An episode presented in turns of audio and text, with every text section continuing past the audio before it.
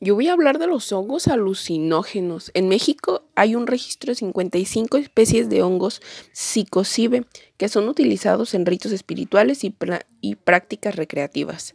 Quienes lo consumen buscan experimentar un viaje psicodélico y en algunos casos alcanzar experiencias religiosas o de autoconocimiento. Los hongos alucinógenos eh, son especies que crecen de forma silvestre en espacios naturales o campos cuyo consumo sigue vigente. Em, hay una gran, gran desinformación sobre los hongos desde su entrada, consumo, eh, lo que te puede traer, ya sea bueno o malo, hasta su legalidad. La ley los tiene catalogados como droga, realmente no lo son porque los hongos no causan adicción.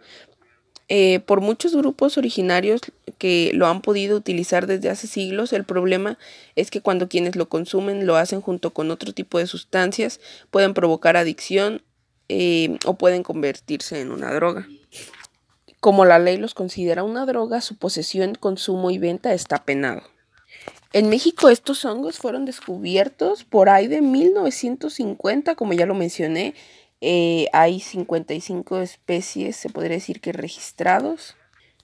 En su momento se llegó a pensar que solamente había en México, pero también hay en Australia, Estados Unidos de América, África, Europa, Sudamérica. Incluso se piensa que puede haber más especies de hongo en América del Sur que las que hay en México. Aún faltan por descubrirse. En general se estima que solo conocemos un 5% de todas las especies que existen en la Tierra.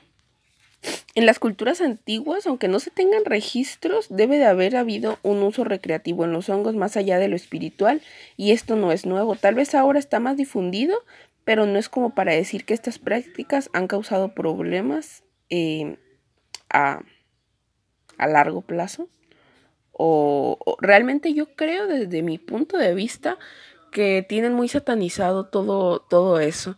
Porque son, por un ejemplo son los hongos alucinógenos que no provocan adicción, que son naturales, no son como otras drogas que ya son producidas o, o son químicas, o sea, es 100% natural y no causa ningún daño en sí, es puede usarse con fines recreativos o el fin que se le quiera dar.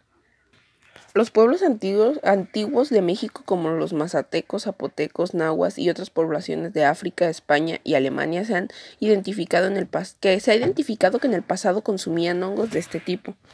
Los impactos en la salud, aunque se ha demostrado que los hongos alucinógenos no causan adicción, sí generan repercusiones en el organismo si se usa de una, de una manera más, si se usa en exceso además de generar alucinaciones, sinestesia, ya sea oír los colores o ver los sonidos y alucinaciones, eh, ilusiones y alucinaciones. Otros efectos de los hongos alucinógenos son presión sanguínea baja, dolores abdominales, vértigo, sudoración, debilidad muscular, depresión, euforia, entusiasmo, confusión, mismos que podrían agravar otros padecimientos que tenga la persona que los come. Para el caso de individuos propensos a tener alguna enfermedad mental, el consumo de hongos tendría que ser vigilado. Actualmente tienen un uso en psiquiatría y en enfermedades neuronales. Ahí ya se sabe que tienen una aplicación. Yo creo que no solamente en los hongos, sino en absolutamente todo lo que vayas a consumir fuera de las drogas y de todo.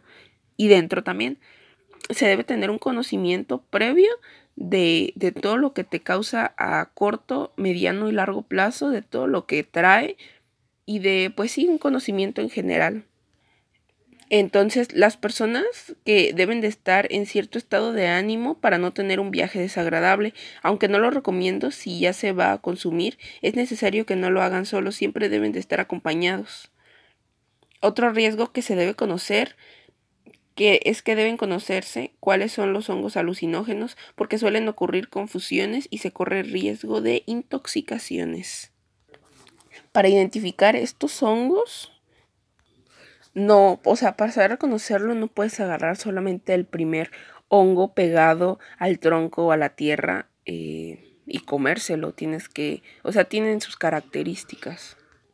Eh, los comestibles, la mayoría de los hongos comestibles tienen escamas en la parte del sombrero, las cuales contienen esporas que se esparcen a su alrededor, haciendo crecer más el hongo. Por ello es común que algunas especies se encuentren en grandes cantidades en lugares reducidos. Cuando se corta un hongo, lo dejas boca abajo para que éste libere las esporas. Normalmente las esporas que sueltan son de color blanco, marrón, negro o amarillo. Los alucinógenos están cubiertos por una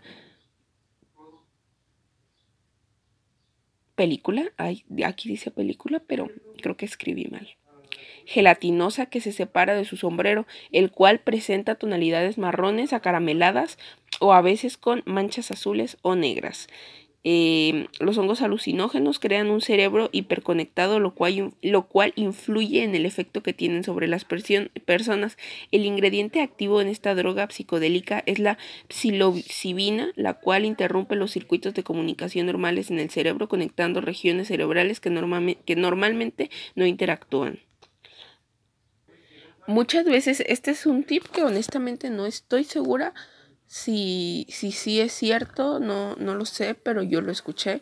Y es que para saber si un hongo es venenoso o no, eh, lo puedes saber porque los insectos no se le paran. Pero igual.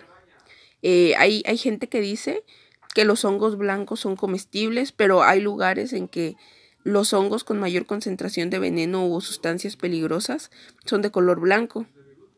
Y estos cuando son cortados eh, contienen un veneno que se torna tono azul, mientras que la versión comestible conserva su color normal.